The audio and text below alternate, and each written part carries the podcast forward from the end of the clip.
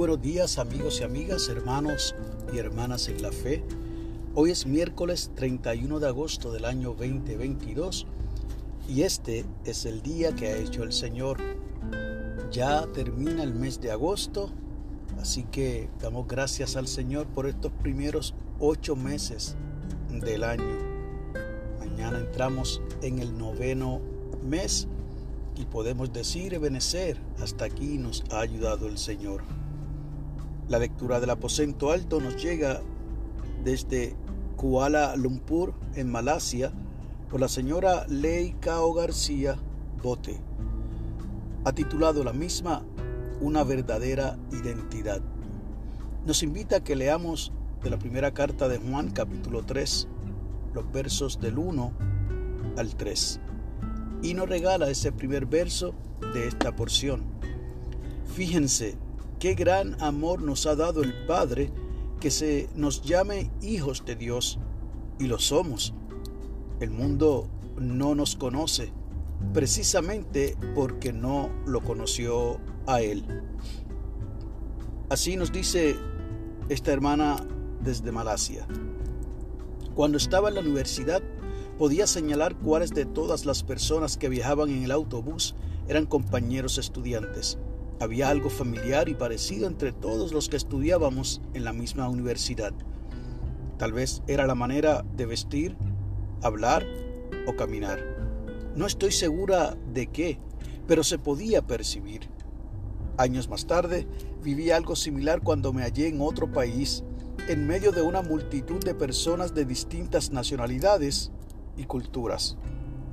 Caminaba por un centro comercial cuando una mujer que venía detrás de mí me habló en mi propio dialecto.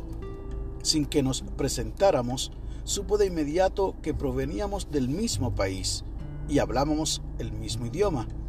Algo de mi identidad filipina le resultó familiar. Lo mismo ocurre con nuestra identidad en Jesucristo. Gracias al amor del Señor, fuimos redimidos y entramos en una relación con el Señor. Mediante Cristo somos hijos de Dios. Concluye diciendo esta hermana desde Malasia que cuando adoptamos esta identidad y vivimos según las enseñanzas de Jesús, otras personas podrán ver nuestras buenas obras y dar gloria al Padre que está en los cielos. La oración sugerida es la siguiente.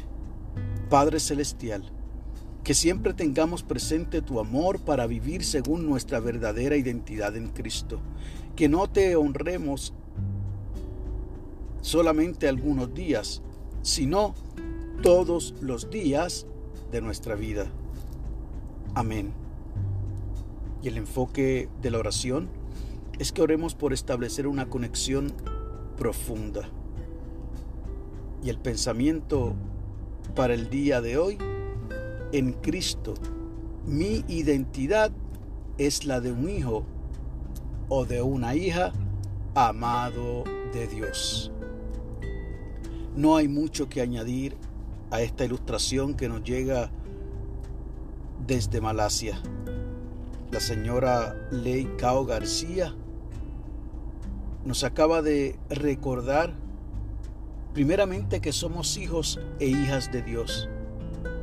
Y probablemente para aquellos que no conocen al Señor, los que son pecadores y que tampoco han conocido a Dios, pudieran no entender que nosotros somos verdaderamente hijos de Dios. Y precisamente en estos días hablaba con alguien de la necesidad que tenemos de que los cristianos y las cristianas, el deber que tenemos todos y todas de poder caminar en rectitud, de obrar en rectitud. No podemos decir que vamos a X o Y iglesia, no podemos decir que somos cristianos y cristianas cuando nuestro proceder en nuestra vida es contraria a lo que decimos. ¿Cómo es nuestro comportamiento en nuestro centro de trabajo, cómo es nuestro comportamiento en nuestra casa cuando pretendemos quizás que nuestra pareja que no le sirve al Señor conozca a Dios cuando lo que ha conocido de nosotros no es el reflejo de una vida agradable al Señor. ¿Cómo nos estamos comportando en la universidad? ¿Estamos dando testimonio de que verdaderamente somos hijos e hijas de Dios?